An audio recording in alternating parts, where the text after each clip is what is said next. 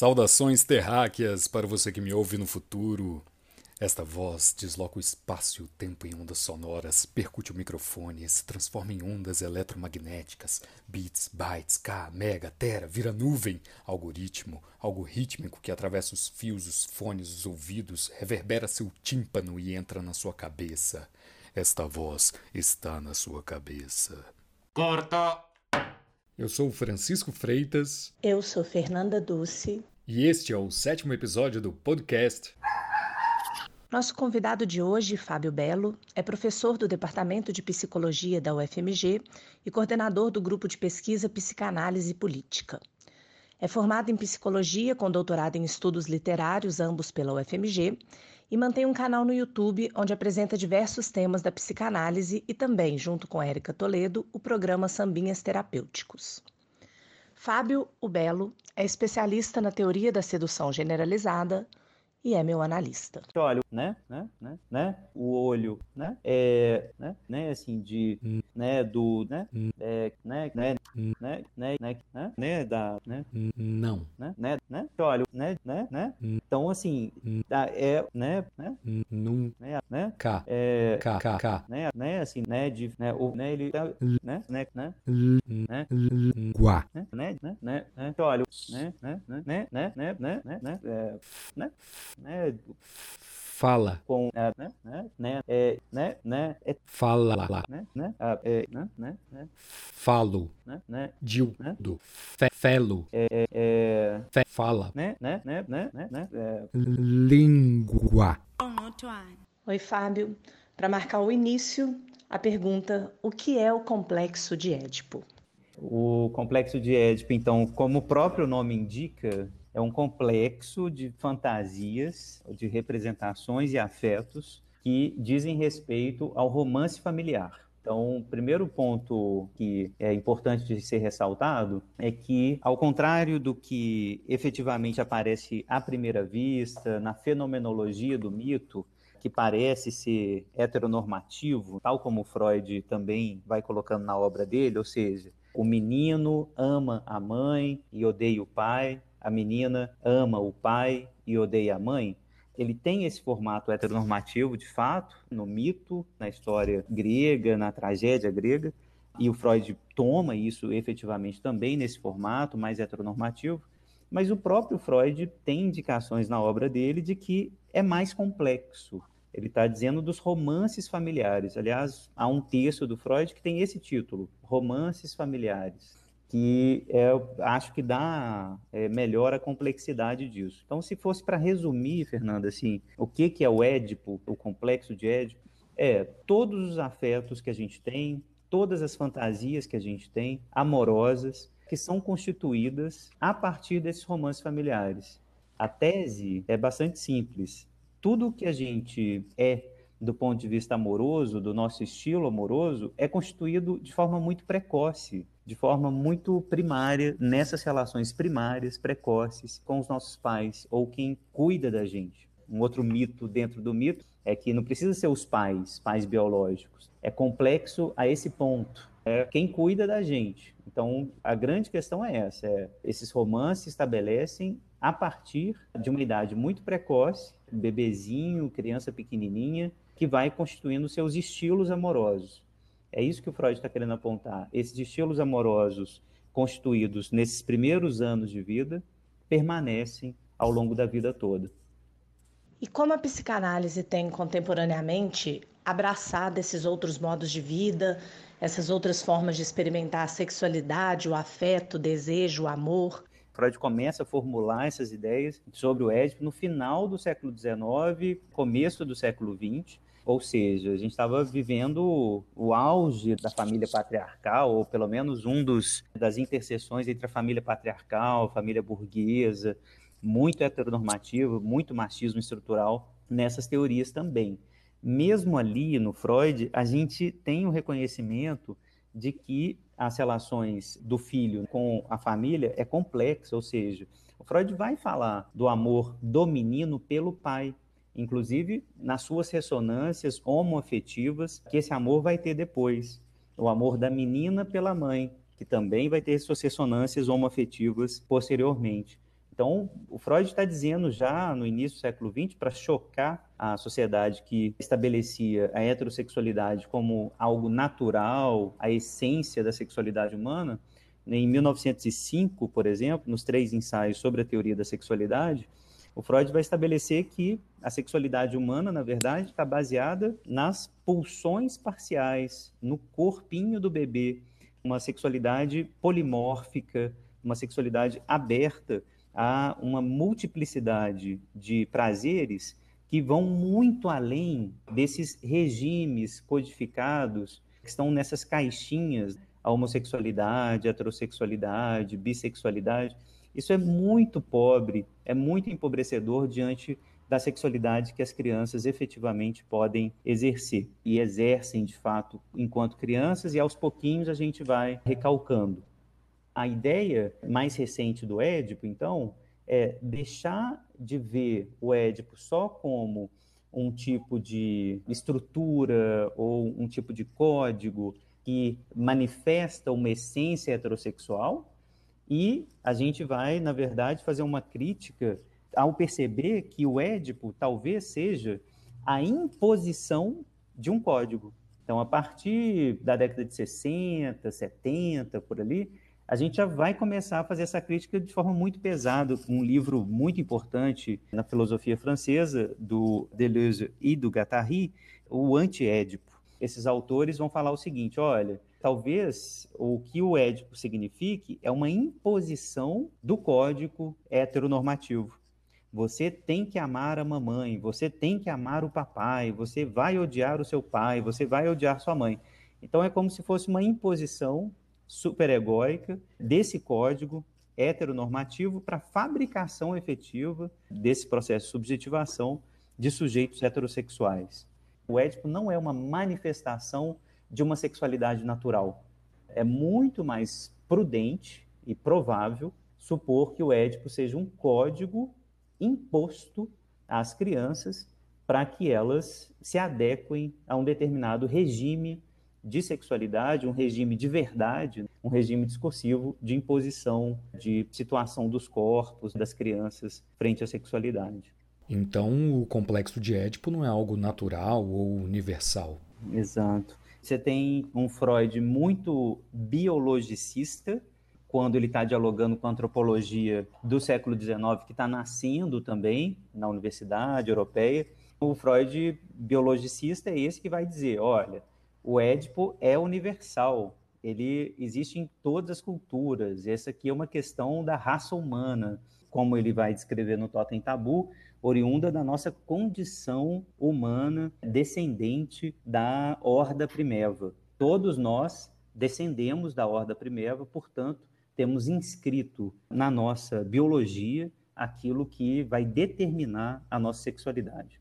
Isso está presentíssimo no Freud. E a isso o Laplanche, o Jean Laplanche, vai chamar de desvio biologicista, ou desvio biologizante, que é justamente retirar essa origem da sexualidade humana das suas condições históricas e contingenciais que são dadas pelo encontro com o outro.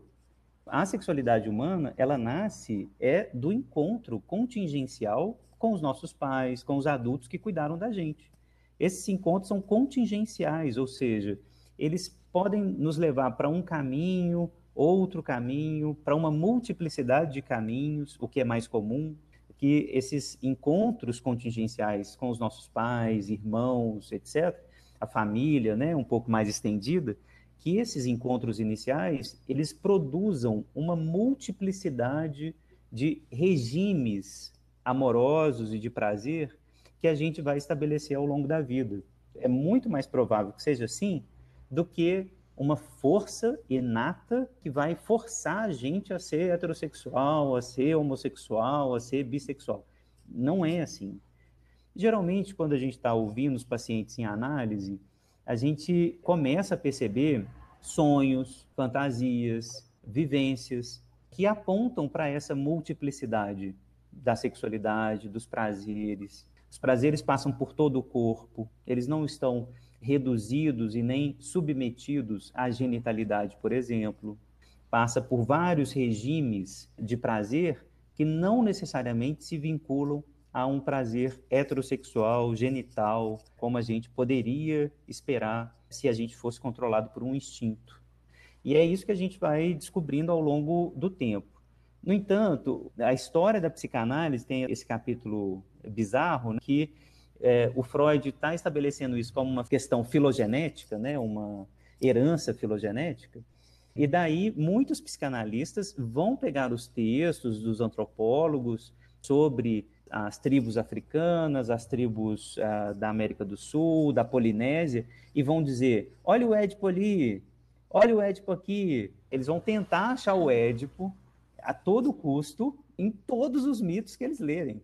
E isso vai causar, claro, assim, a fúria dos helenistas. O Freud está tentando impor para a gente um complexo de Édipo no próprio Édipo. E não tem isso. Não tem esse complexo de Édipo no personagem do Sófocles. É, não existe, por exemplo, essa ideia de uma família constituída na Grécia, etc. Então, esses helenistas vão apontar para isso, assim como é, uma antropologia mais contemporânea também vai criticar muito pesadamente essa ideia de um complexo de Édipo universal. Essa ideia está sendo muito criticada hoje em dia porque está muito cada vez mais claro que o complexo de Édipo, tal como Freud quis ler inicialmente é um código. Aí é interessante apontar para esse elemento que vai aparecer, por exemplo, numa obra como a da Judith Butler, que é o seguinte: olha, o Freud talvez esteja descrevendo o que, que vai aparecer na sociedade como imposição. O código é tão impositivo que ele parece universal. Ele se coloca como universal. Então, o Freud, na verdade, foi capturado pela universalidade do código, mas por ser uma propriedade desse tipo de código, que se vende como universal.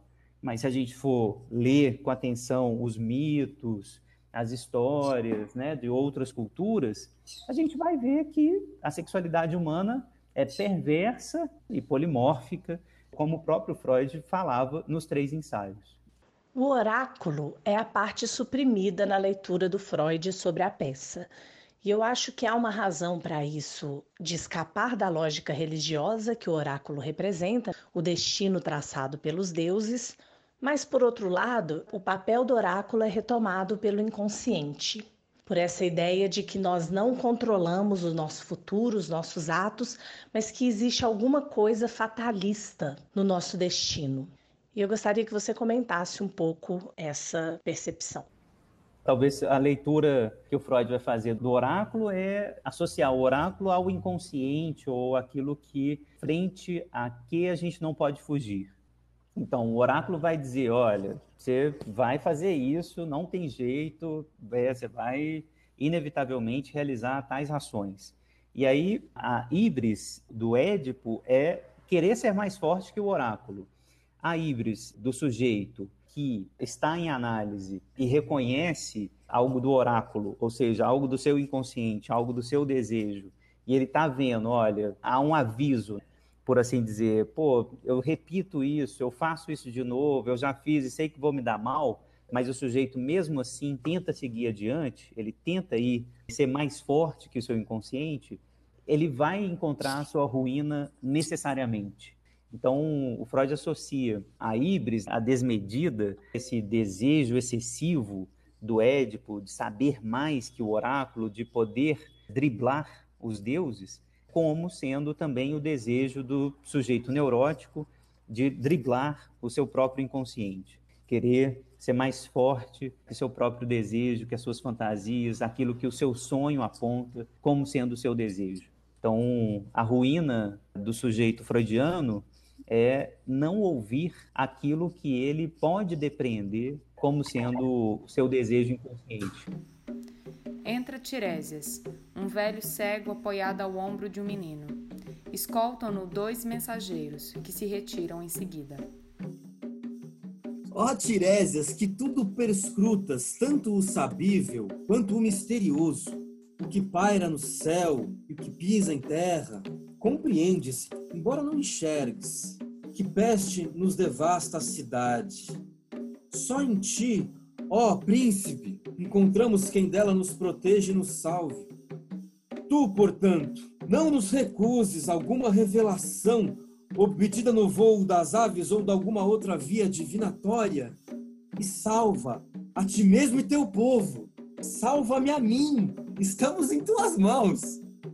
O desdobrar-se ao máximo por outrem compensa com beleza o empenho humano. Terrível saber se ao sabedor é ineficaz. Embora ciente disso, me descuidei. Jamais teria vindo. O que ocorreu? Por que chega sem ânimo? Deixa que eu volte. Cada qual sopese o próprio fardo. Crê, será melhor. Renega as normas. Desamor revelas pelo país natal. Com fala estéril. Os sons que emites são inoportunos. Não quero padecer da mesma sorte. Se algo sabes, não partas pelos deuses. Pãs suplicantes, nos prostramos todos. Pois todos ignorais. O meu pesar não apresentarei, expondo o teu. Será que entendo bem? Sabendo calas? Planejas nos, nos trair? Destruir a polis? O meu sofrer não quero, nem o teu. Inútil prolongar teu questionário. Seu miserável mor! Não falarás! Até uma pedra encolerizas! Ficas assim, empedernido, irredutível! O meu temperamento recriminas por ignorares o que habita em ti. E como posso manter-me calmo se ouço palavras que à cidade só desonram? Mesmo que eu silencie, os fatos falam. Dá um corte aí de novo.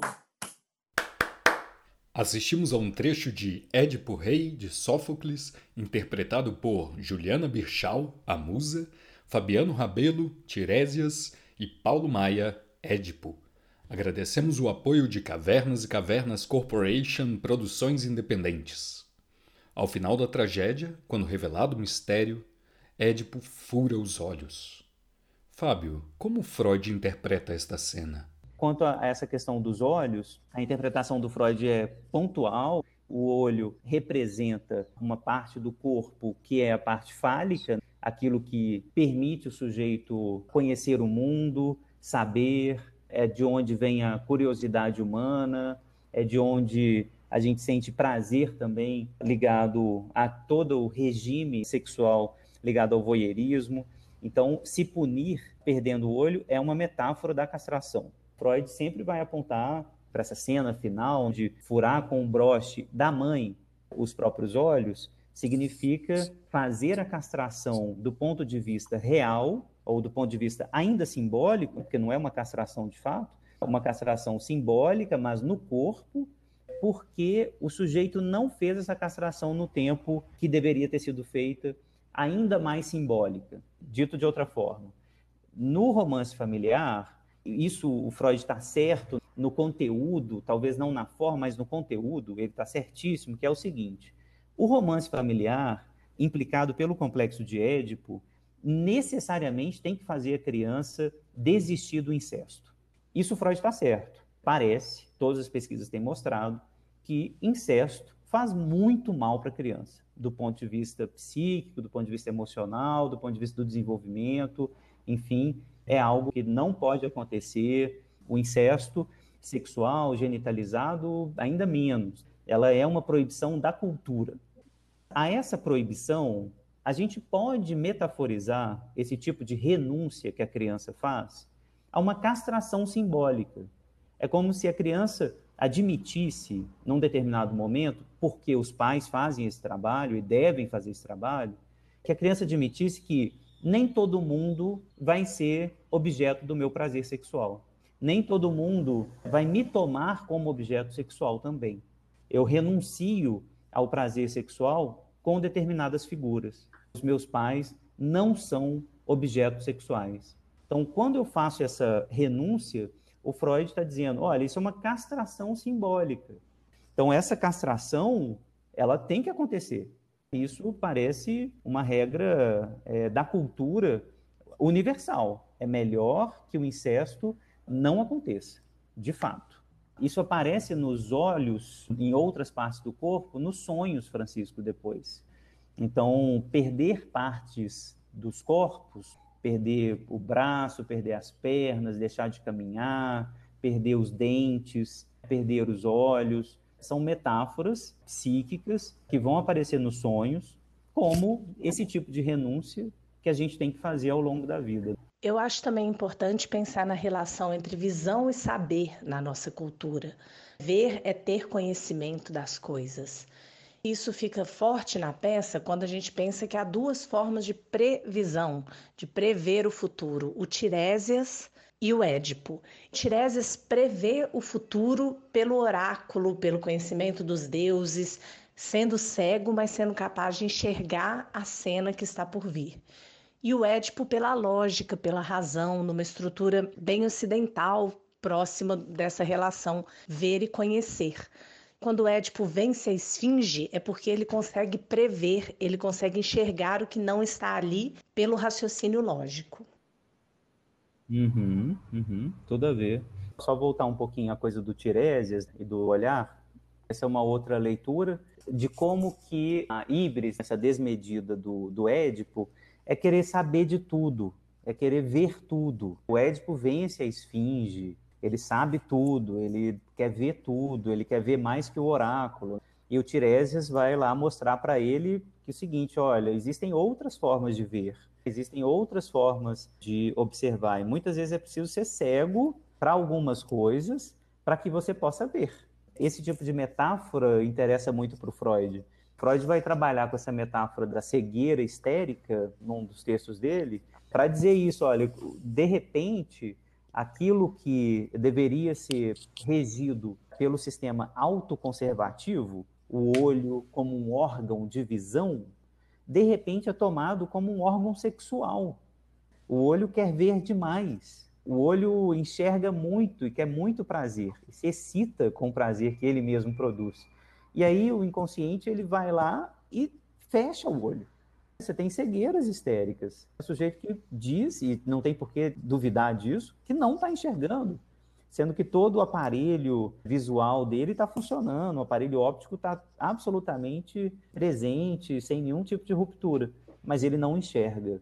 Todo mundo já deve ter passado por isso em algum momento, de não ver um degrau, não ver o sinal fechado, o sinal aberto, algum tipo de cegueira que a gente tem de repente para nos alertar quanto a alguma coisa que a gente não quer ver, ou não pode ver, ou enfim, tem alguma questão para ser vista.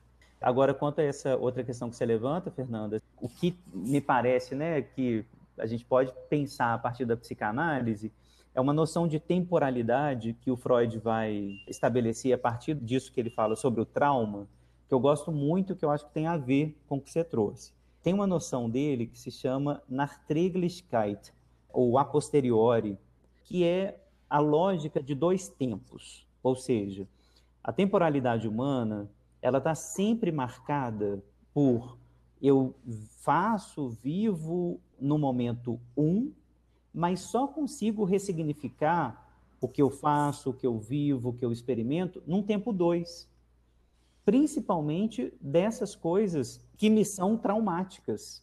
O trauma, a lógica temporal do trauma, ela é sempre estabelecida em dois tempos. E no Édipo, isso vai acontecer. Ele só descobre depois. E vê depois que existem outros modos de ver. O que está em questão ali para o Sófocles é observem como a vida religiosa, observar o que os deuses propõem é importante. Não querer ser mais forte que os deuses, não querer ser mais sábio do que aqueles que têm um contato mais direto com os deuses. A peça em si me parece ainda uma peça religiosa, para dizer que os deuses são importantes, que existe um destino que está mais ou menos inscrito pelos deuses na nossa vida. E o Édipo ele quer se sobrepor a isso. O tempo 2 do Édipo, o tempo do traumático, é justamente descobrir que ele deve se submeter, ele deve admitir a sua pequenez diante dos deuses, diante do oráculo, diante do enigma. Ele não pode ser um solucionador de enigma o tempo todo.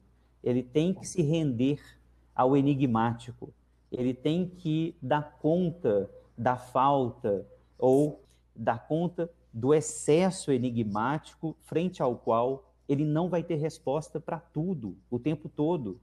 O Édipo quer responder a tudo o tempo inteiro. Não tem resposta para tudo. É um momento que você vai simplesmente ficar lá embasbacado, aturdido diante dos enigmas da vida. E é traumático, e é doloroso, mas não tem resposta para tudo.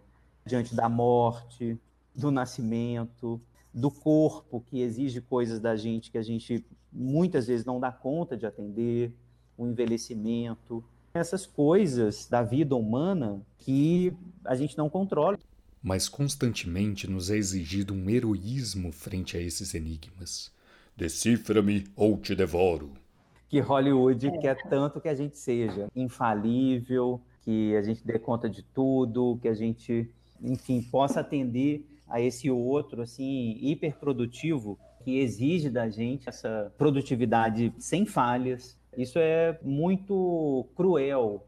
Retomar o mito grego ajuda a gente a fazer uma crítica a isso que pode ser visto como esse outro do capitalismo, que exige isso da gente. A gente tem que produzir o tempo todo, a gente não pode falhar, a gente tem que ser empreendedor de si mesmo, a gente tem que ser o self-made man, mas o mito grego, as histórias gregas, quando relidas a partir dessa perspectiva psicanalítica, ajudam a gente a fazer uma crítica a esse outro muito impositivo, muito imperativo, que exige da gente uma infalibilidade muito grande.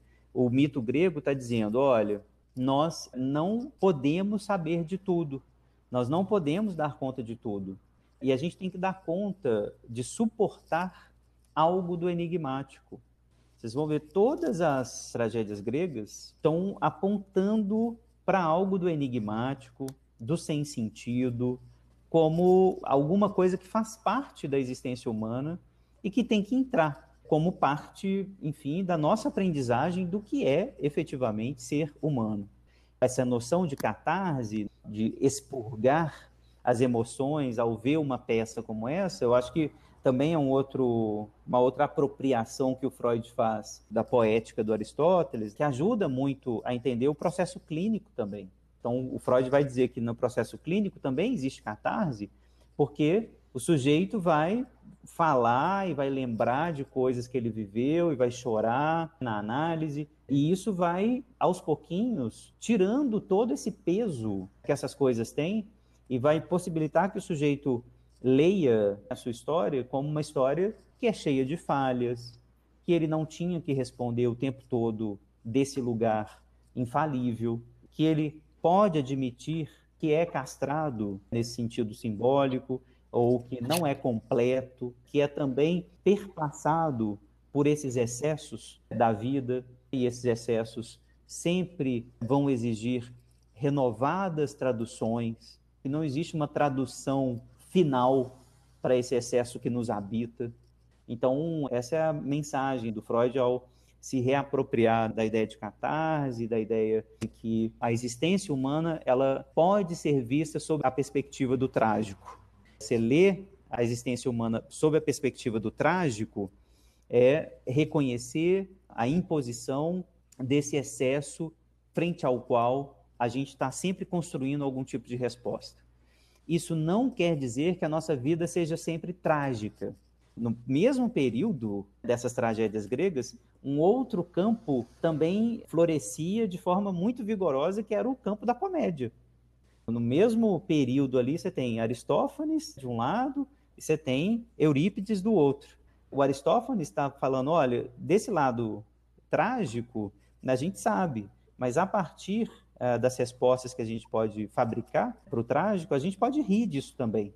E o Freud está muito atento a essa possibilidade de que a gente não tem que se render ao trágico de maneira melancólica. A melancolia é só uma das respostas frente ao trágico. E claro que é uma resposta quase inevitável em algum momento. A vida é muito dura nesse sentido do não sentido que ela produz.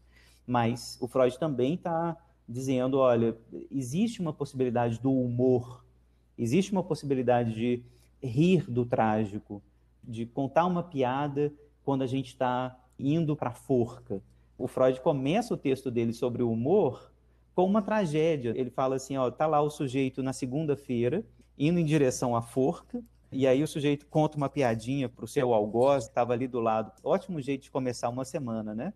Indo para a forca na segunda-feira.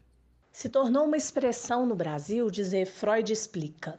Mas eu, como defensora da literatura, queria mudar essa expressão para Freud narra porque eu acho que o que o Freud propõe para a psicanálise é um caminho muito mais literário, narrativo, de construção de histórias de si, do que um caminho da verdade, da lógica, da ciência, da certeza. E é exatamente por isso que a gente é obrigado, compelido a traduzir. E a gente vai ter várias formas de tradução, e uma delas, a mais poética de todas, é justamente inventar narrativas sobre os enigmas que se impõem sobre nós. Então a gente começa a inventar narrativas e uma delas é a literatura, o mito, a poesia. Quando Freud fala que os sonhos são um tipo de poesia, são um tipo de narrativa literária, o Freud está dizendo que todos nós, quando dormimos e sonhamos, somos capazes de narrativa, somos capazes de inventar literatura, para dar conta do enigma. O sonho, ele brota do enigma, ele nasce de um ponto obscuro que a gente jamais vai conseguir transformar em linguagem. Esse ponto obscuro de onde o sonho brota é o umbigo dos sonhos, é aquele núcleo de excitação que é proveniente do outro, proveniente das histórias amorosas que a gente viveu com o outro, proveniente do complexo de Édipo, proveniente dos romances familiares. A gente não dá conta de transformar isso em linguagem, porque quando a gente viveu essas experiências amorosas precoces, nós não estávamos lá. O eu ainda não estava pronto. O eu não existia no bebê. E ele não existe no bebê durante meses meses. E, e mesmo assim a gente tem experiências amorosas muito sofisticadas e muito intensas nos primeiros meses da nossa vida. É daí que o sonho brota.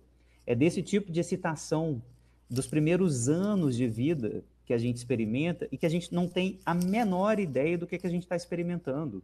E a gente vai dando sentido muito depois. Então, essas narrativas que a gente consegue fazer ao longo da vida para dar conta do enigma, elas têm várias dimensões e vários formatos. Uma mais importante, que eu acho que foi a primeira grande formato da narrativa, foi justamente a literatura, o sonho, a fabricação de imagens aleatórias, contingenciais.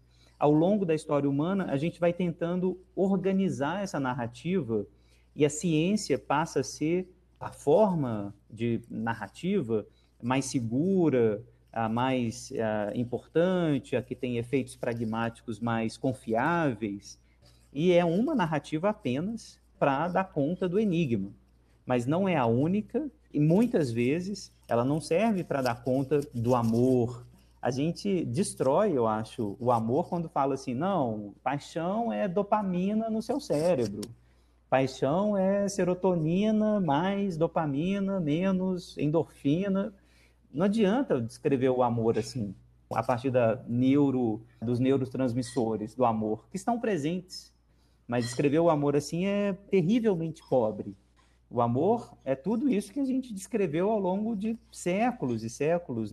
As narrativas que passam pelos gregos, que passa, enfim, por toda a literatura e que a gente sabe que a gente não consegue descrever completamente. Então, do ponto de vista psicanalítico, quando o paciente está ali em livre associação, falando, associando livremente, fazendo uma narrativa sobre si mesmo, o que ele está tentando fazer é justamente responder a esse enigma interno, a esse outro interno, que nada tem de linguístico e que justamente por isso exige a sua tradução linguística, exige a sua formulação em termos narrativos. E essa narrativa ela vai ser singular, ela vai ser sempre contingencial, ela vai estar sempre aberta a novas traduções, a novas reformulações.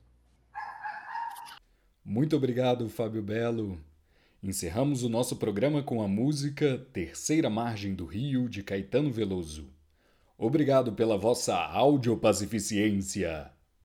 Pouco de pau que diz, eu sou madeira, beira boa, da val, tris, tris, risca certeira, meio a meio, rio, rio, silencioso, sério, nosso pai não diz, diz, risca terceira, água da palavra, água calada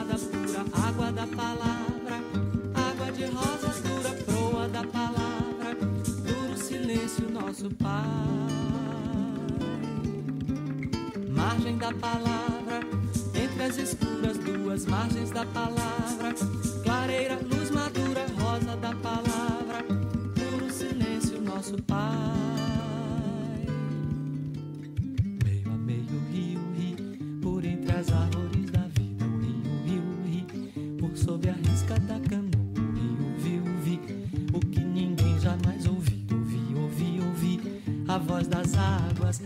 Da palavra